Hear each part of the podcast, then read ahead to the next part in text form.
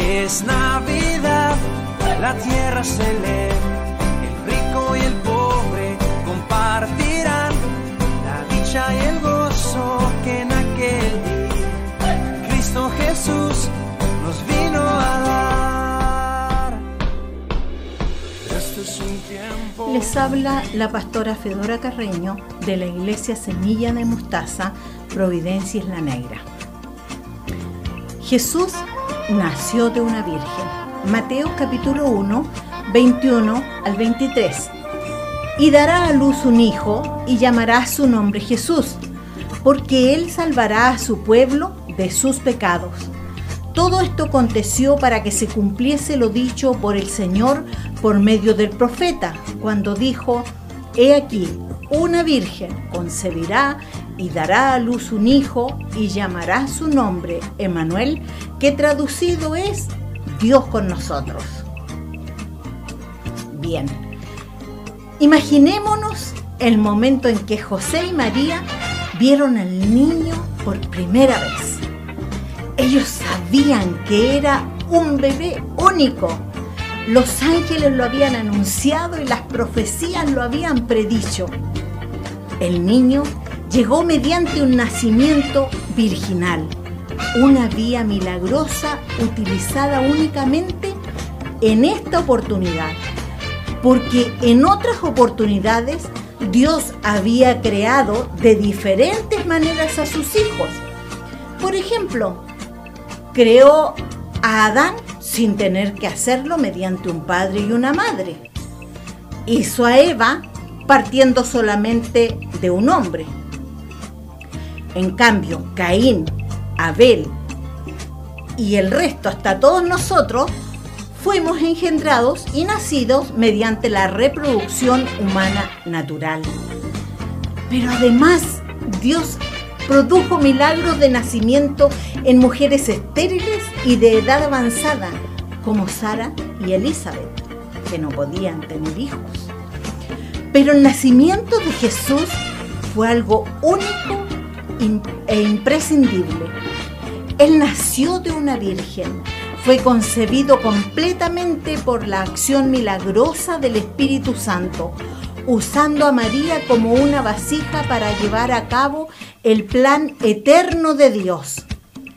¿Por qué eligió Dios hacer uso de una virgen en lugar de, por ejemplo, recurrir a la forma en que creó a Adán o inclusive a Juan el Bautista por medio de Elizabeth y Zacarías? La respuesta se encuentra en la identidad y la misión de Jesucristo. Aunque Jesús haya vivido entre nosotros como una persona completamente humana, también era completamente divino, una persona preexistente y eterna. Nosotros los padres humanos somos temporales, limitados y solo podemos transmitir características limitadas. Pero Juan 1.2 nos dice que Él estaba con Dios en el principio. Él siempre existió y Él siempre existirá. No es producto de la unión de un padre y una madre humanas. Es en cambio la persona eterna del Señor mismo, el ser infinito que creó el universo y que adoptó la forma limitada de un ser humano.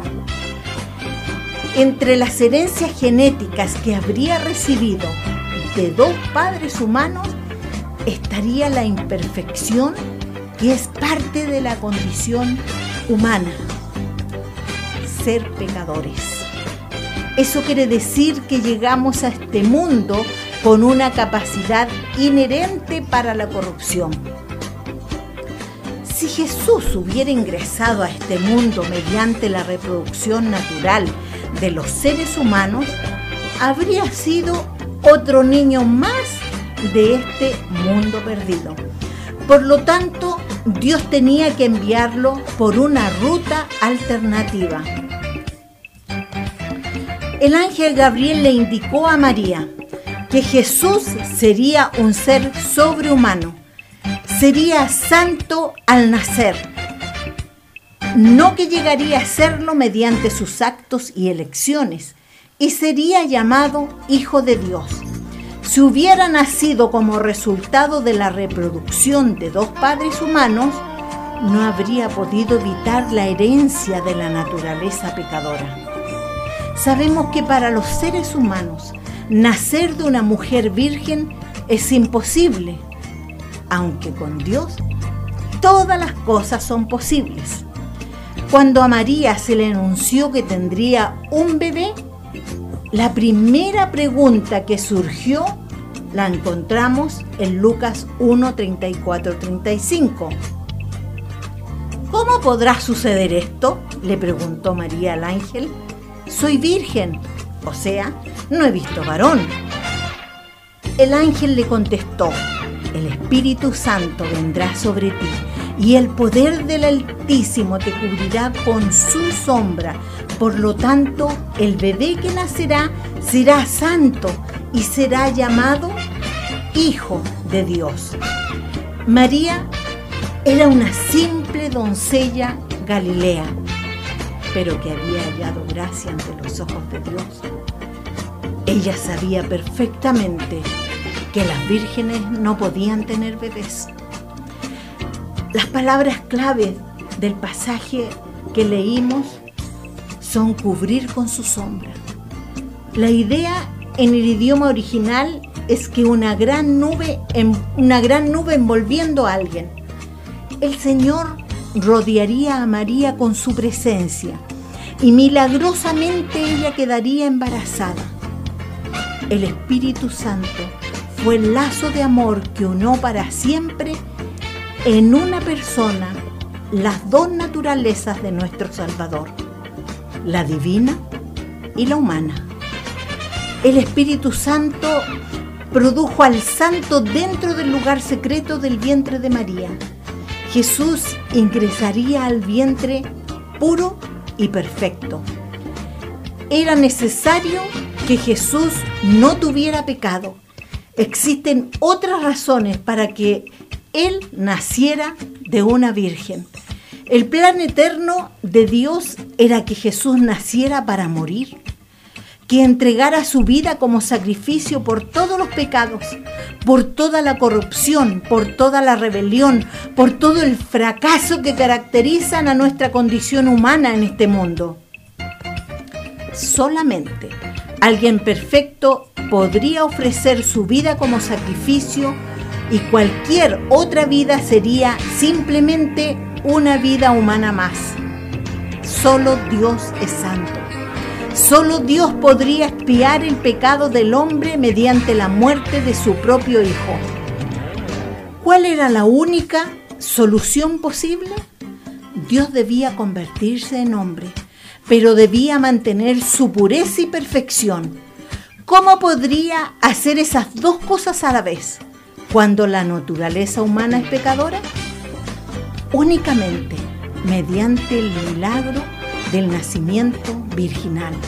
Sería divinamente concebido y al nacer retendría su perfección, pero sería humano en todo el sentido de la palabra.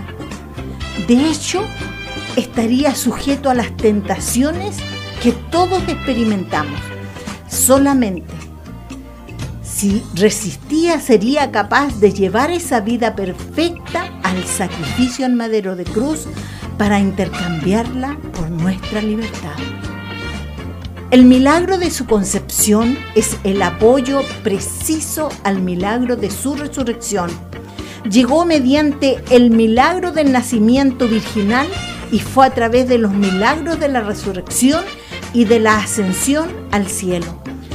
La, la, llegada de Cristo es el acontecimiento central de toda nuestra historia, el evento más feliz y significativo que jamás podríamos imaginar. Es por eso que, así como el nacimiento virginal es digno de ser aceptado y celebrado, la crucifixión y resurrección son dignas de reflexión, adoración y gratitud. Además, el nacimiento virginal muestra el plan maestro de Dios, tal como fue dispuesto desde antes de la creación. Cada aspecto del nacimiento formó parte del hermoso plan diseñado por Dios para rescatar y redimir a sus hijos. Aquí está su plan tal como lo predijo el profeta Isaías, quien reveló mucho acerca de la naturaleza, el carácter y la misión de Jesucristo. El Señor mismo les dará la señal, dice Isaías 7:14. Miren, la Virgen concebirá un niño, dará a luz un hijo y lo llamarás Emanuel, que significa Dios está con nosotros. Dios con nosotros, qué maravilloso. Dios con nosotros. Cuando Dios está con nosotros podemos decir que lo infinito ha llegado a morar entre lo finito, lo perfecto entre lo imperfecto. Y el mundo recibe la gracia de su presencia del que nunca podrá ser limitado, porque ha rescatado a su propia creación. Finalmente, el nacimiento virginal es un milagro los milagros son parte, forman parte por medio de las cuales Dios atrae nuestra atención. Nos ayudan a comprender verdades, de otra manera no podríamos entenderlo. Jesús dijo de los milagros en Juan 5:36, testifican que el Padre me ha enviado. ¿Qué testifica este nacimiento milagroso? Nos dice que con Dios todo es posible desde el nacimiento de la anunciación del ángel, el mensaje estaba claro. Cosas grandiosas ocurrirían a través de la vida y de la persona de Jesucristo. El nacimiento virginal fue como una trompeta sonando desde el cielo anunciando la llegada de un rey. Sí, ese rey sería un bebé, pero sería distinto a cualquier otro bebé, porque Miqueas 5:2 dijo, cuyos orígenes vienen desde la eternidad. Nos dice que todo lo relacionado a Jesús era puro y santo. No había posibilidad alguno de que pudiera heredar mal carácter. Vivió toda su vida libre de pecado y de la rebelión inherente a los demás seres humanos. Porque santidad es apartar, Jesús fue apartado desde su concepción de una manera en que ninguna otra persona podría haberlo hecho. Creo que el Espíritu Santo cubrió a María durante todo el embarazo protegiendo al bebé de los efectos del pecado.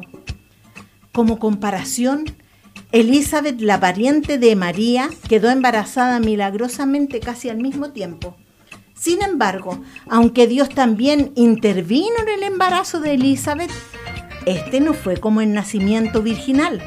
Juan el Bautista tuvo dos padres biológicos y no hubo divinidad en su origen. Así como Jesús nació al mundo y no de él, Cristo debe de nacer en nuestra vida.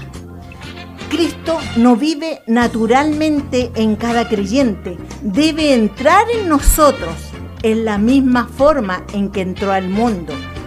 Por eso que Apocalipsis dice, he aquí, yo estoy a la puerta y llamo. Él no, no entra si usted no quiere. Es necesario que haya una Navidad en cada corazón humano, lo perfecto viniendo a morar en lo imperfecto, porque no podemos hacer que Él o su bondad nazcan en nosotros por nuestro propio esfuerzo. Nosotros somos imperfectos, pero Él es santo. Necesitamos que Él ingrese milagrosamente en nuestras vidas, tranquilo y silencioso, tal como lo hizo en esa madrugada de Belén. Vamos a saber lo que representa el tener comunión con Dios. Cuando él, en toda su perfección y pureza, vive nuevamente en esta tierra a través de nuestra vida, obrando mediante nuestra humanidad, podemos entender cuán maravilloso es que el Hijo de Dios pudiera nacer de una virgen y aún así amarnos a pesar de nuestras imperfecciones. Navidad es Jesús. Bendiciones. Es la tierra se lee, el rico y el pobre compartirán la dicha y el gozo que en aquel día Cristo Jesús nos vino.